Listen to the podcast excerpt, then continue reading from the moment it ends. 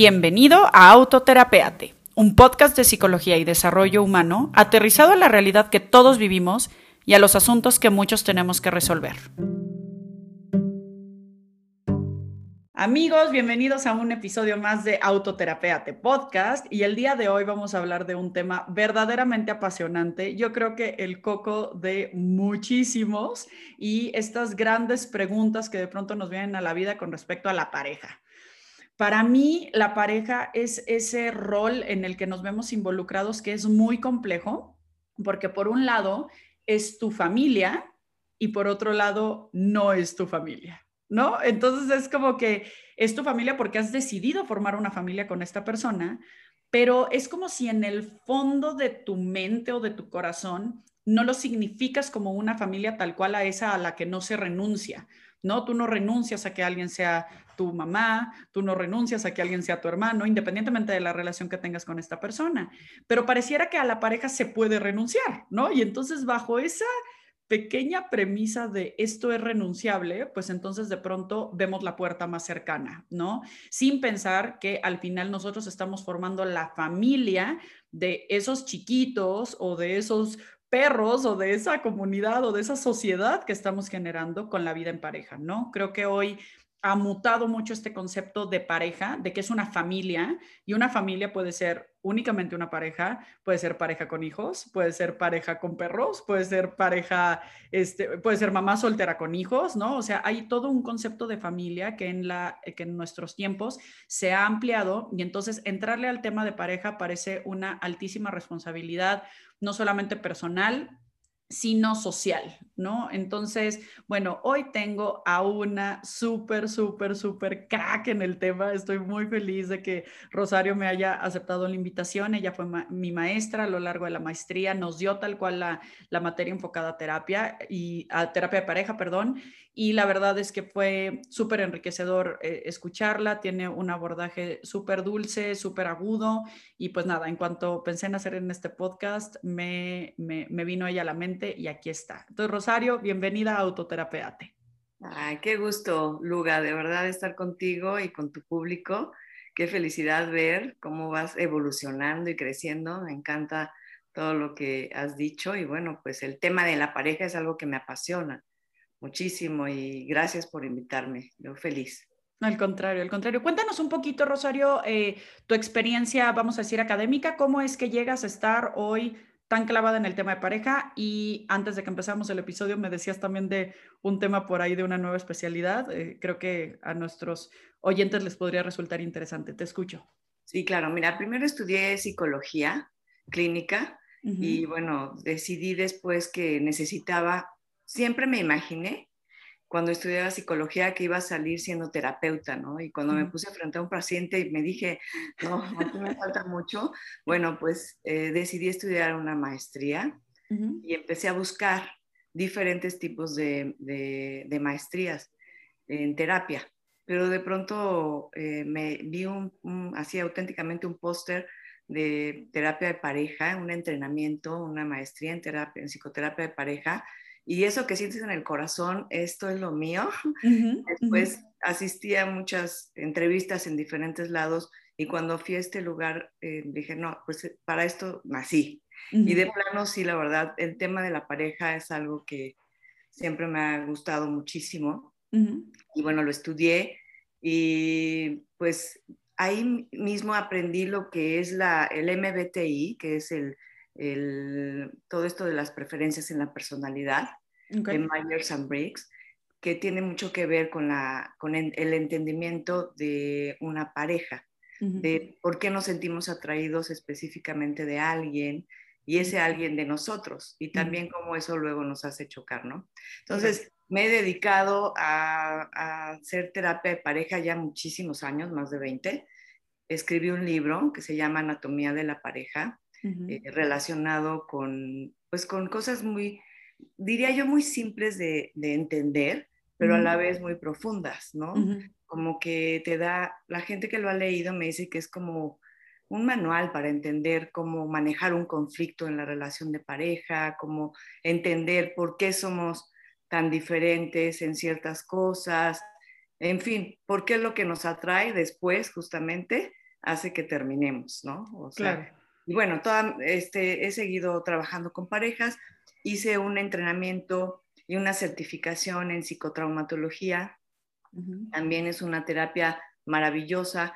Esto se usa básicamente en personas que, en forma individual, en también se puede hacer actualmente con la pandemia a nivel grupal. Eh, esto es para bajar el estrés y creo que es una gran herramienta incluso trabajamos en las tres vertientes que se dice pasado, presente y futuro en relación a eventos traumáticos que hayamos vivido y que no nos damos cuenta que en la actualidad nos pueden estar afectando, incluso para tomar decisiones, para llevar eh, una relación de pareja, de cierta forma proyectas muchas cosas que tú traes cargando desde la infancia y a veces crees que se está repitiendo sin darte cuenta que está ocurriendo, pero que se está repitiendo lo mismo que viviste de niña. Por ejemplo, si tienes una huella de abandono, entonces este, seguramente vas a proyectar en tu pareja eh, cuando hagas ciertas actitudes y te sientas como abandonado o abandonada,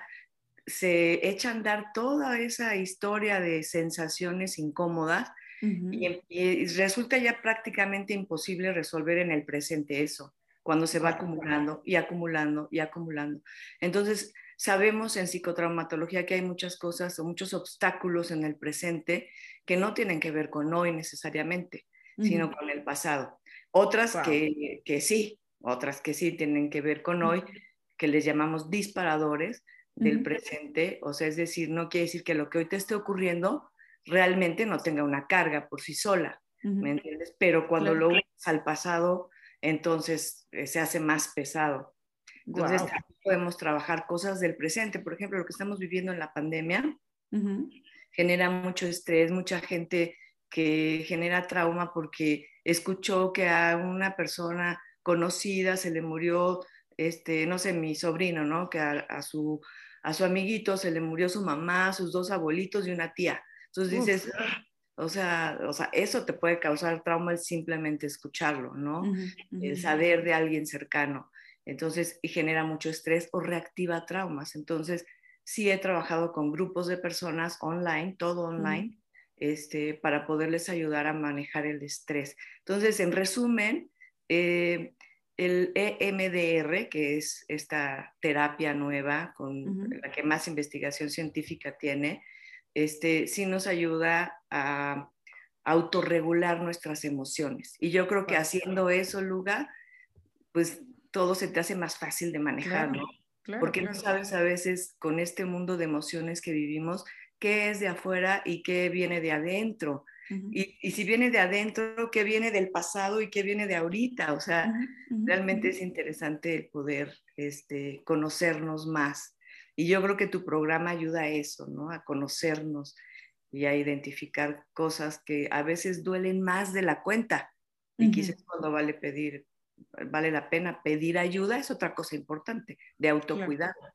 Claro. Si tienes autocuidado, pides ayuda, si no, te estás aguante y aguante y aguante y creyendo y soportando cosas que sientes que está sobre lo mismo y no pasa nada. Bueno, creo que ya me extendí mucho. No, no, no, está, uff, qué, qué, qué locura. O sea, de verdad, no dejaba yo de pensar en, primero en que por favor me regales otra, otra, otra entrevista para hablar de psicotraumatología un poco más profundo, creo yo que es interesantísimo. Y te diría que a mí me complementa muchísimo porque mi perspectiva de trabajo es mucho más humanista. Yo estudié, pues como sabes, desarrollo humano, es más este, pues enfocado eh, aquí como, como un paréntesis a los que nos escuchan, el humanismo está un poco más enfocado al presente y al futuro y no tanto al pasado, ¿no? O sea, toma el pasado, lo honra, lo entiende, lo acepta, pero se basa un poco más en un sentido de libertad y responsabilidad con respecto a dónde estamos hoy parados y hacia dónde vamos. Pero es importante decir, igual que, que hago este énfasis en todas las, las diferentes entrevistas que tenemos, que ni todas las terapias sirven para todas las personas o en todos los momentos, ni alguna terapia no te va a servir nunca, ¿no? Porque al final hay cosas que se salen de tu control, que van más allá de tu voluntad, que van más allá de tu decisión. Y entonces, bueno, irnos a, este pasado escabroso que de pronto nos detona por ahí ha de, ha de ser pues bastante interesante, ¿no? Y luego ahí, sin duda, el tema de cómo buscamos pareja, ¿no? Toda esta parte Este, no sé por dónde le quieras entrar, eh, Rosario, creo que hay tantas preguntas en esto que me, iría primero por, por esa pregunta tan simple y tan compleja. ¿Cómo consideras que es el proceso en el que nos sentimos atraídos por una persona? Bueno, pienso que sin complicarnos demasiado con nuestros pasados, ¿no? Creo que lo más importante para mí que ocurre en la atracción entre dos personas es cuando tú sientes que alguien, no sé, es muy especial para ti. Y la pregunta sería, ¿por qué?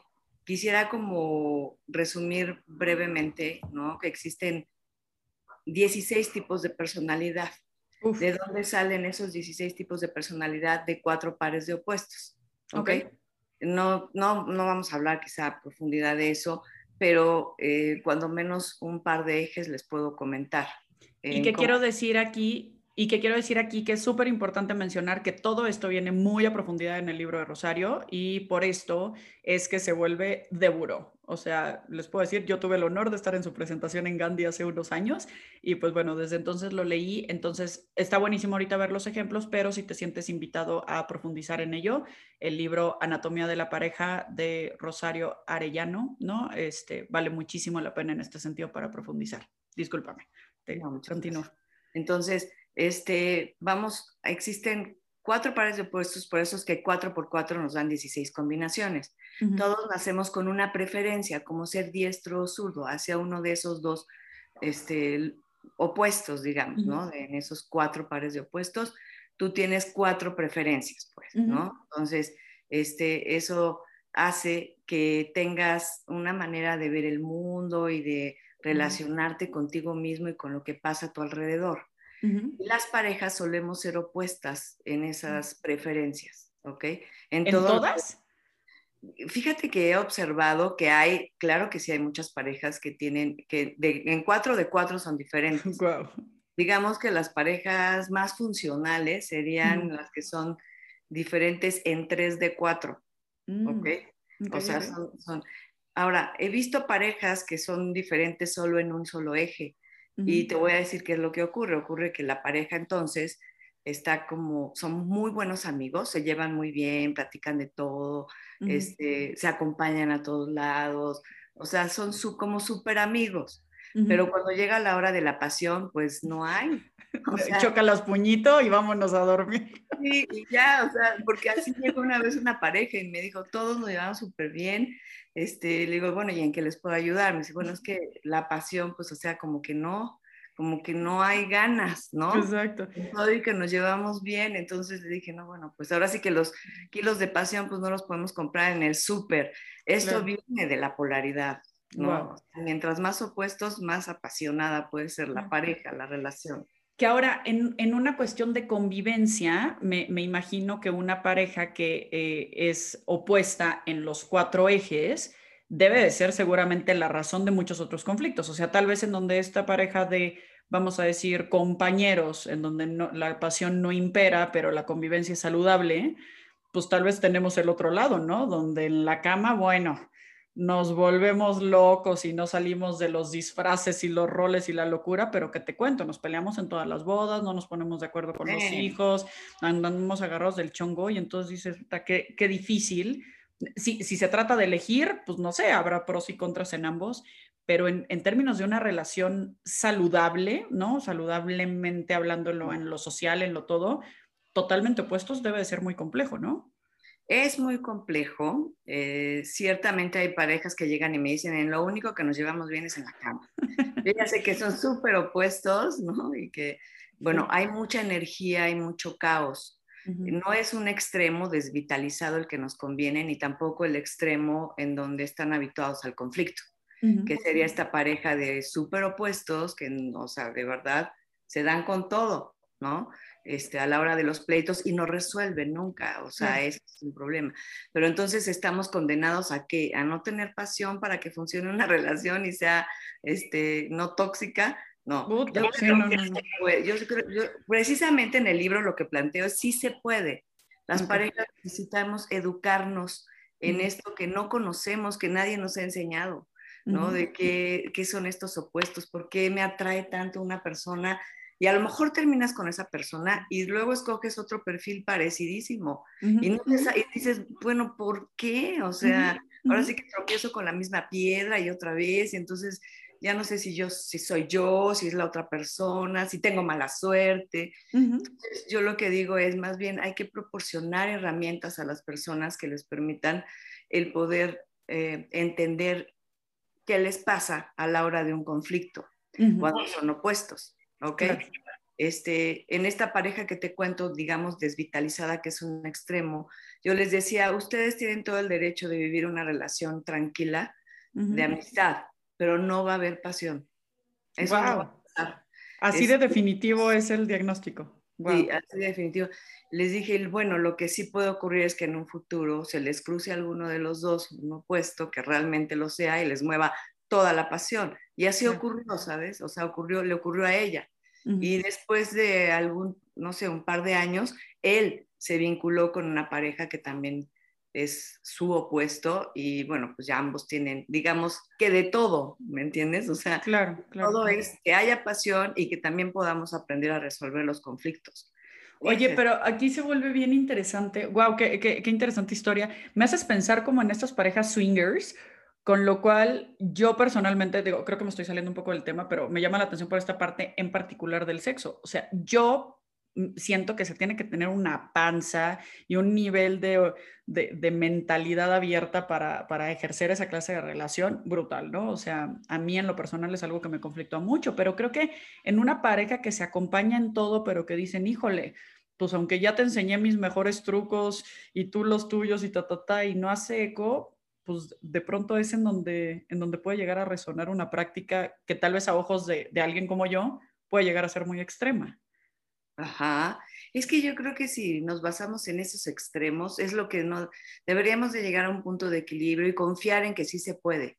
Esta sensación que hoy en el mundo entero se siente de es bien complicado tener una pareja, encontrar a alguien que no sea tóxico, que no esto, que no es bien complicado, pero lo complicado creo yo es porque no sabemos qué nos está pasando, Luga. Exacto. ¿Qué es lo que ocurre? ¿Por qué no tomamos un solo eje para que veamos cómo ocurre la porfa, situación? Porfa, porfa. Sí, sí, sí. Ya, sea en vivo y no en teoría, sino en vivo. Por, favor. Ejemplo, el primer eje es algo que es muy conocido, que es la extroversión y la introversión, ¿no? O sea, es algo, es, son palabras que hemos escuchado. Quizá no sabemos bien a profundidad lo que realmente significa, en términos de lo que yo conozco de la tipología. Pero tú naces siendo hacia más extrovertida, no quiere decir que no tengas introversión, pero no está tan desarrollada. Es como ser diestra o zurda, ¿ok? Que seas diestra te hace tener más habilidades de un lado, pero no quiere decir que no puedas usar la, la, otra mano. Buenísimo. Pero si no puedes escribir. Si yo te pongo a escribir con tu lado no dominante, bueno, o sea, te pones a parir chayotes, que eso es lo que hacemos en pareja. Ahorita te explico por qué. Pero bueno, el caso es que nacemos con una preferencia y eso nos hace, por ejemplo, hacia el lado extrovertido o introvertido.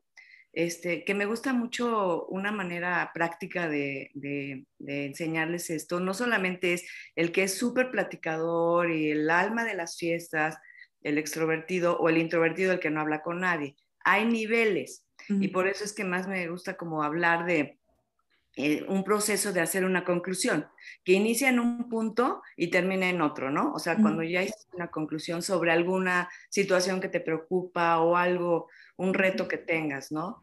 El extrovertido normalmente le sube el volumen a su pensamiento y va haciendo ensayos, hablando. Es que creo que esto, ah, no, no, mejor lo otro, no, mejor, ¿no? El introvertido no hace eso. Lo que hace es si tú le preguntas en su proceso que está haciendo internamente de llegar a esa conclusión y tú le dices, oye, ¿qué piensas de esto? Te va a decir, no sé. Tú como extrovertida dirías, ¿cómo no sé? Pues solo di lo que piensas y ya, ¿no? Pero el introvertido se siente muy incómodo de decir algo que no ha concluido. Entonces, eso es una diferencia bien importante porque genera mucho después. Sí, yo te imaginarás que soy un poquito extrovertida. Me acuerdo muy bien y sí se nota. Afortunadamente extrovertida. Me pasa muy comúnmente estar, bueno, mi esposo yo creo que también es extrovertido, tiende más a la introversión que, que yo creo, si, si hablamos de tonalidades, pero es muy curioso porque tiende a pasar que de repente estoy hablando y de repente me dice, ¿me estás hablando a mí o estás hablando sola? Y caigo en cuenta que estoy hablando sola. Le digo, no, tranquilo, si te necesito, te aviso, ¿no? Porque estoy pidiendo el súper en voz alta o estoy pensando, ok, entonces, a ver, primero agarro mi bolsa, ya tengo la pañalera, voy por las niñas. Y es como, ¿quieres que yo haga algo de eso o estás hablando sola? ¿no? Y me parece muy curioso por esta parte de externarlo, ¿no? Me, me encantó el ejemplo. Correcto. O sea, tú eres muy extrovertida y ciertamente le subes el volumen al pensamiento y estás pensando en alto. Eso es lo que tu esposo voltea y dice, o, sea, ¿me estás pidiendo algo? ¿Quieres algo? ¿No? Sí, sí, el extrovertido tiende a hablar, por ejemplo, solamente cuando ha hecho una conclusión o te va a pedir algo. Normalmente no está por ejemplo, yo soy introvertida y mi esposo es el extrovertido y yo lo oigo que está hablando en el baño y digo, o sea, cuando se está bañando, ¿me hablaste? No, no, no, yo estoy, estoy hablando conmigo, o sea, un poco como lo que te pasa a ti, o sea, de pronto hablas solo, o sea, yo creo que me está hablando, ¿no? sí. no. Sí, y es interesante, como dices, esta tonalidad de no marcarnos como 100% extrovertidos o 100% introvertidos, porque también a mi esposo le pasa que de repente me dice, acompáñame a reflexionar en voz alta. Es, es como una frase que él tiene. Y entonces, ok, sé que me toca escuchar y entonces él empieza, a ver, estoy pensando en esto, ¿no? Eh, eh, para las vacaciones, no sé qué, y entonces empieza a hablar y juntos construimos, pero no es de la nada, no es esquizofrénicamente como yo. No, hay una necesidad de como el punto de vista y tal. Correcto, lo cual no lo hace tan introvertido, Pero, pero no tan extrovertido, ¿cierto? Es correcto, o sea, no hay el extremo, digo, sí hay, sí hay extremos extremos, pero aún esas personas tienen su lado, el extrovertido muy extrovertido también tiene partes introvertidas y viceversa. Nada más es en donde nos sentimos más cómodos, en donde fluimos con más, más naturalidad, así, como, ¿qué es lo que es más cómodo para cada quien? ¿no? Una de las cosas que al, al introvertido le molestan del extrovertido ya cuando están viviendo juntos o tienen más convivencia, es que siente que habla cosas, que está hablando, que todo lo que habla son conclusiones. Mm. Entonces se siente ofendido porque en un pleito puede estar diciendo cosas y no conclusiones, sino lo que está pensando en voz alta y el introvertido se puede ofender mucho y decir, es que eso no lo debiste de haber dicho. Claro, porque está elaborando su pensamiento en voz alta y entonces digamos que pues, está poniendo a la mano información que todavía no está del todo filtrada. Y es correcto, muchas veces el introvertido podemos pensar cosas, digamos, los introvertidos decimos, es que no debiste haber dicho esa tontería, ¿no? Porque, pero los introvertidos la pensamos, solo que no la... claro, claro, claro. Mustios. Sí, exacto, por eso a veces nos dicen mustios, porque no quiere decir que no lo pensaste, solamente que no lo dices porque lo que dices es la conclusión. Dices, esto no incluso hasta piensas, esto no lo voy a decir porque puede ocasionar esto, lo, mejor no lo digo. entonces cuando el introvertido en su mundo escucha eso, dice, oye, o sea, si lo dijiste fue por algo. Claro. O sea, porque cree que habla conclusiones también. Entonces, ese es un punto que puede ser de choque, por ejemplo. Sí, cosa que es totalmente el nombre de este episodio, ¿no? De por qué lo que te enamora te termina por separar, ¿no? O sea, el introvertido ve a esta persona enérgica, social, intensa, tal vez, tal vez, no, no sé esto cómo lo vayamos viendo, ¿no? Que, que, concreta planes, que, que invita a personas, no, no, sé, ¿no? Es como que me enamora su energía extrovertida, es decir, vertida hacia afuera, ¿no? ¿no? Mientras que el otro dice, claro, porque esta otra persona me contiene, me sosiega, me invita a reflexionar, me regresa al centro, ¿no? Es como, como que uno es... da tranquilidad, me da Exacto se ve muy interesante y misterioso, algo que descubrir, o sea. Sí, sí, sí. Y al rato es, este cabrón no me contesta cuando le pregunto. Exacto. O esta loca no para y no se va de una boda hasta que la patean, ¿no? Ándale, tal cual, porque el introvertido pues, carga la pila en, en, el silencio, en su mundo en su mundo interno y entonces cuando llega un punto en la fiesta en que dices ya se acabó y el extrovertido quiere seguirle a lo que va, no, mira, después de la fiesta podemos seguirle, no sé qué, porque el extrovertido carga la pila en la interacción, en el hablar, en el conectar con lo de afuera. Entonces, imagínate, si uno necesita cargar la pila yendo a la fiesta y el otro quedándose a leer un libro, este, ahí es en donde viene, de verdad que, ¿por qué no me enamoro de un extrovertido o el introvertido de otro introvertido? ¿No? Claro, claro, Y hay veces, sí hay parejas que pueden ser en la preferencia, este, que coincidan ambos en la preferencia y, no deja de ser uno más extrovertido que el otro, el otro más introvertido que el otro. O sea, este sí pasa. Eh, pero esto es tan solo un eje y no es el más complicado. Sin embargo, he visto que hay gente que se divorcia por esas razones, porque ya son, unos malos entendidos al respecto, y tú me engañaste, te portaste, al principio sí querías ir a las fiestas, ahora no. Así, bueno, este, sí, al principio lo que pasa es que te dejas, no es que, haya, no es que te hayan engañado, ni tú tampoco te engañaste. Viste la cara bonita de ese opuesto que tú de esa parte que tú sientes que no tienes tan desarrollada como esa persona. Y la maravilla de una relación de pareja de opuestos es justo que nos enseñamos y, y, a través del conflicto nos vamos enseñando a desarrollar ese otro lado que también tenemos. Claro. No, y que al final cuando, cuando estás enamorado, ya algún día podremos hablar de eso, ¿no? O sea, yo creo que la cantidad de drogas naturales que están fluyendo en nuestro cuerpo nos invitan a una versión eh, optimista, positiva, empoderadora, en donde claro que puedo y claro que cuento el chiste y todo, y pues cuando regresamos a nuestra zona cómoda o eh, a, veces eh, una frase que dice mucho mi esposo y que me gusta, es que cuando estamos cansados nos vamos a nuestra esencia, ¿no? Curiosamente, cuando yo estoy cansada me urge hablar por teléfono horas con mi prima, ¿no? Y, y él cuando está cansado le urge este, aislarse, ¿no? Y le urge así. Entonces, al final creo yo que la relación de pareja poco a poco cansa en el sentido de ya son más responsabilidades con las que conectamos que disfrutes o planes o lo que sea. Y entonces cuando tenemos que hablar de la luz, el gas, la escuela, este, los niños, ta, ta, ta, y es el 80%, si no es que más de nuestra convivencia, pues dejamos de ser novios para ser esposos.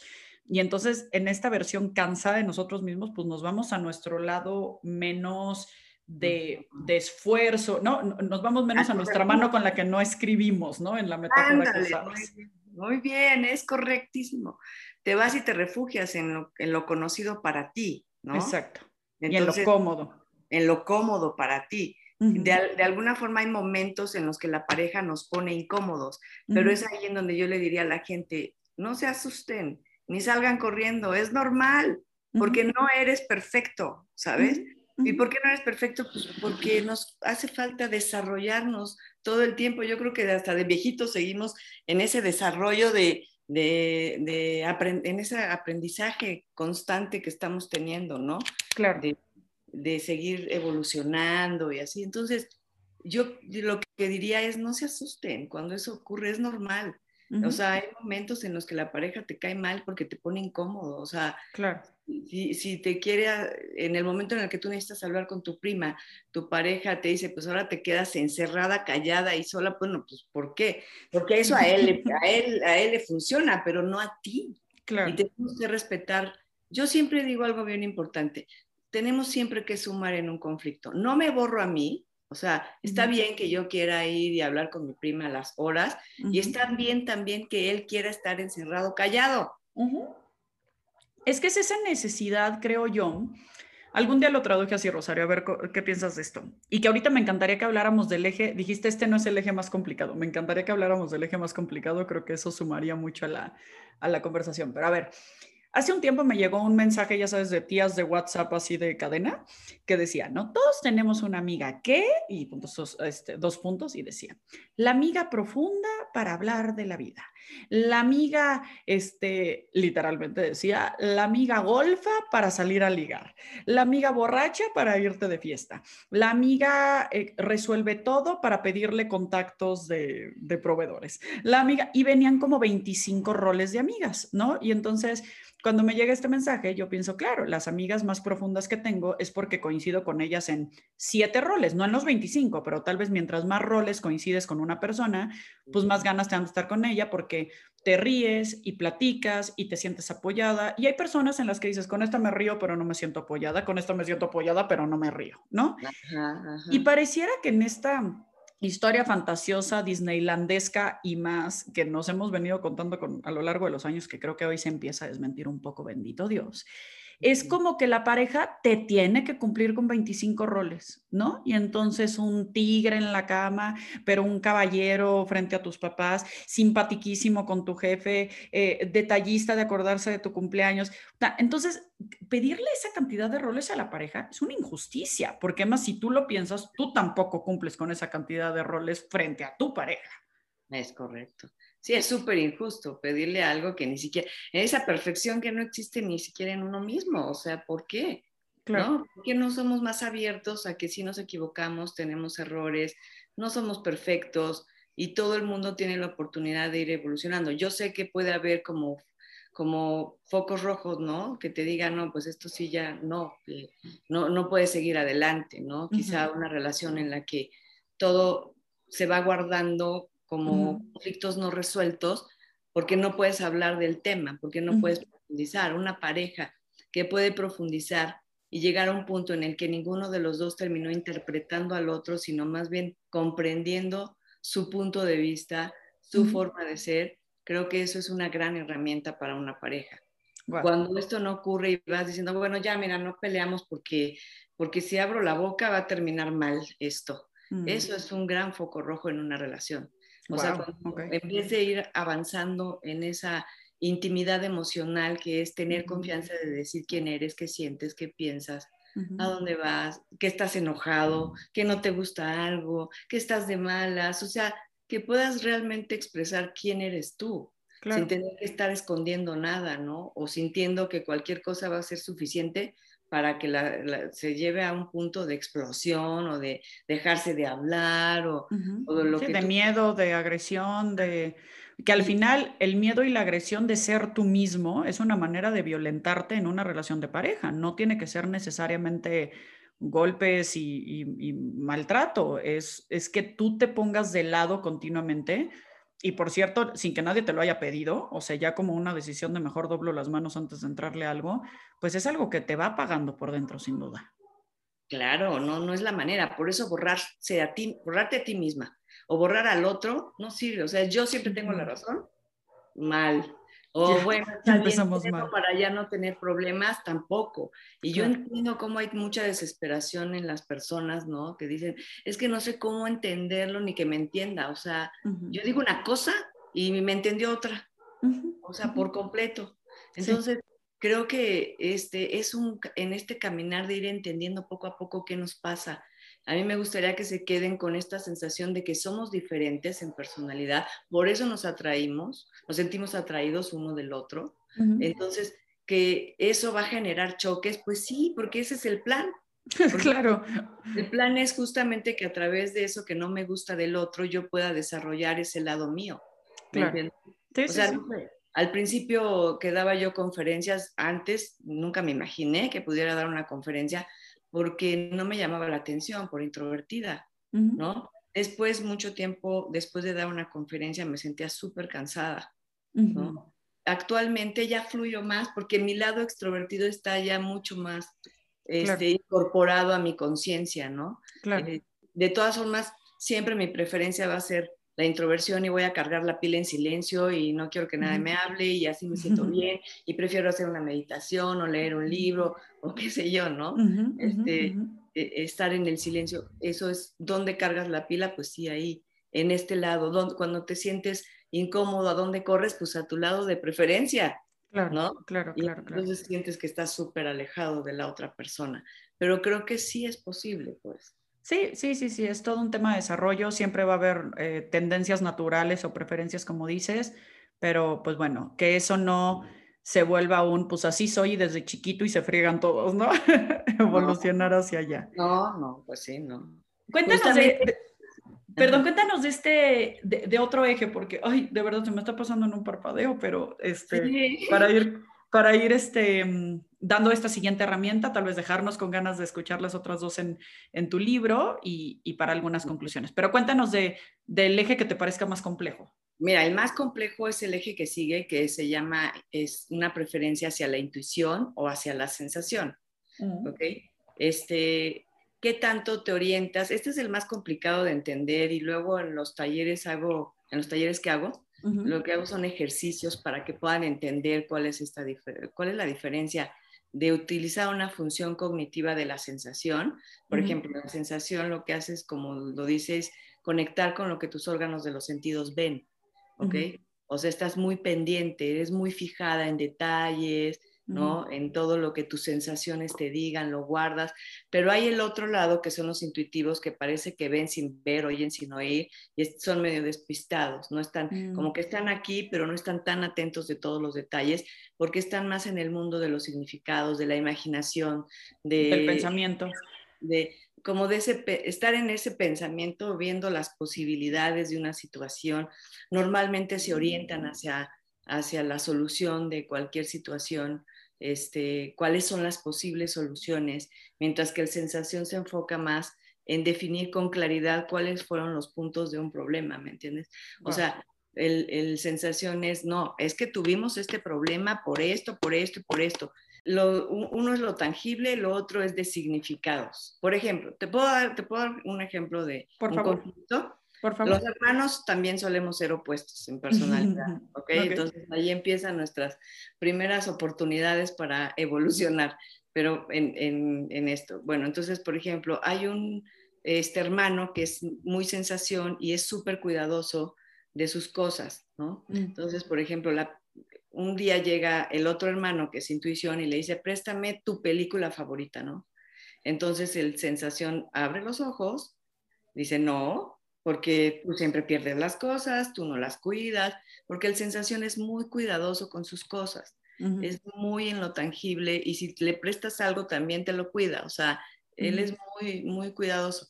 Entonces el, el intuitivo pues, finalmente lo convence, le presta, la, le presta la película y cuando se la regresa le dice, se me perdió la funda, ¿no? Entonces el sensación dice, ¿qué? Te lo dije, como a ti no te importa, no son tus cosas, no sé cuántos. Para ese momento, entonces el intuitivo también ya está muy ofendido porque le dice, ¿te importan más tus cosas que yo?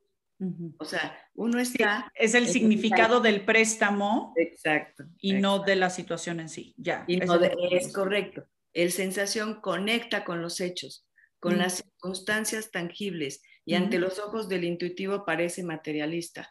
En cambio, el, para, el, para el sensación, el intuitivo le parece que, o sea, como que... Etéreo. Etéreo, exacto, poco realista, imaginativo, ya está con sus cosas del futuro, este, cuando ahorita el problema que tenemos es este, ¿no? Claro uno se ve más realista y aterrizado y otro es como más panorámico, más en el mundo de significados, más en lo intangible. Oye, y a nivel pareja, esto supongo que impacta muchísimo en la manera de manejar el dinero, ¿no? Claro, sí, muchísimo. O sea, el, el, el, sensaciones como, ¿no? Del ahorro, el cuánto ganamos, cuánto gastamos, este, ya no podemos pedir esta comida para llevar porque se sale presupuesto, ¿no? Me lo imagino como en esta parte tangible. Más Mientras que el significa, el, el, el, intuición es, la vida es hoy, ¿no? Y, y, este, y por qué limitarnos, y, ¿no? O sea, como en esta tal vez como expansión de lo que significa más que de algo que tenemos que amarrarnos, de pasarla bien. Es importante pasarla bien. Por ejemplo, en otra ocasión una, una pareja pidiendo una pizza y, este, y la que es sensación eh, está esperando su pizza de tal cosa, así asado, y llega otra pizza que el intuitivo recibió. Entonces la parte de sensación dice, pero ¿por qué recibiste la pizza? ¿No? O sea, no era la que queríamos, hay que devolverla, hay que, o sea, en términos realistas está conectada con los hechos, mientras que el intuitivo dice, oye, bueno, pues ya mejor nos la comemos y la pasamos bien. Lo importante es comer. Lo importante es comer y pasarla bien, lo intangible. Vamos a pasarla bien, ya esta vez, pues, ah, te aguantas. Sí. sí, está, está retador, eh, como dices, de entender, porque si hablamos de, de, de sensación, pareciera que esta parte intuitiva puede ser la sensación de pasarla bien, pero en realidad estamos hablando del significado de pasarla bien versus la sensación tangible de lo que ocurre. ¿no? Eso, muy bien. Por eso te digo que sí es complejo, pero bueno, es súper interesante. Este sí te puedo decir que es el mayor, la mayor causa de divorcios, porque son dos realidades de una misma situación muy diferentes. Claro, claro, claro. Sí, pues nada, creo que mm, creo que por supuesto nos, nos, falta tiempo, pero pues bueno, para profundizar en esto, em, eh, eh, estamos súper interesados en autoterapia de saber cuándo te lanzas en algún, en algún taller este, virtual o demás para hablar de este tema. Eh, seguramente habremos varios, varios formados para profundizar en ello, porque además creo que como todo en la vida, pues no es de un solo rol, ¿no? Al final, cuando entiendes esto, pues tal vez tienes una mejor relación con tu jefe y con tu vecino y con tu hermano y con todo el mundo, ¿no? Porque amplías esta mirada de, creo que no tomarte las cosas personal, entender que son tendencias naturales y así como para ti es inconcebible que esta persona haga esto, pues para el otro es inconcebible que tú seas quien eres. Entonces, pues es un poco de fomentar empatía, de fomentar aceptación y, y crecimiento. Yo insisto muchísimo en esta frase que me encanta, de nada de lo humano me es ajeno. Entonces, en la medida que la, supuesta sombra o debilidad que yo veo en el otro la entiendo y asumo como, como algo propio, pues entonces tal vez lo juzgo con un poquito menos de dureza, ¿no? Es correcto. Y además, este, tienes, creo que la posibilidad de amarte más también, o sea, tú a ti misma y de comprender quién eres, de no dudar porque te gustan ciertas cosas, porque eres así, y como tú dices, ¿no? No casarnos con la idea de, pues así nací y así soy, no. Así nací y tengo estas preferencias, pero también tengo lo otro y lo voy a desarrollar y por eso es que me enamoro eh, este, de mi opuesto, ¿no? Creo que ser más amorosos y comprensivos con uno mismo y con quien nos rodea. Claro. Ay, Rosario, qué gusto este, de verdad tenerte aquí, escucharte, es, es, una, es una gozada. Em, vamos a dejar las redes eh, sociales de, Rosario en el, pie del, episodio para que la busquen, para que estemos atentos de cuando, de cuando lance algún taller o demás. Ella, por supuesto, da terapia en psicotraumatología, da terapia de pareja. Este, y pues nada, ahí tiene este libro maravilloso al que podemos acudir. Entonces, gracias Rosario por estar en Autoterapia. Fue un verdadero placer escucharte. Ay, igualmente, Luga. Me pasó el tiempo rapidísimo. Y una cosita nada más es que consiguen el libro, el libro en Amazon. Ah, ok, sí, sí, sí, sí. Es más fácil. De pronto las librerías son, son complejas. Buenísimo. Qué bueno que nos dices en Amazon. Súper. Pues gracias a todos por otro episodio de Autoterapeate. Nos vemos en 15 días. Bye bye.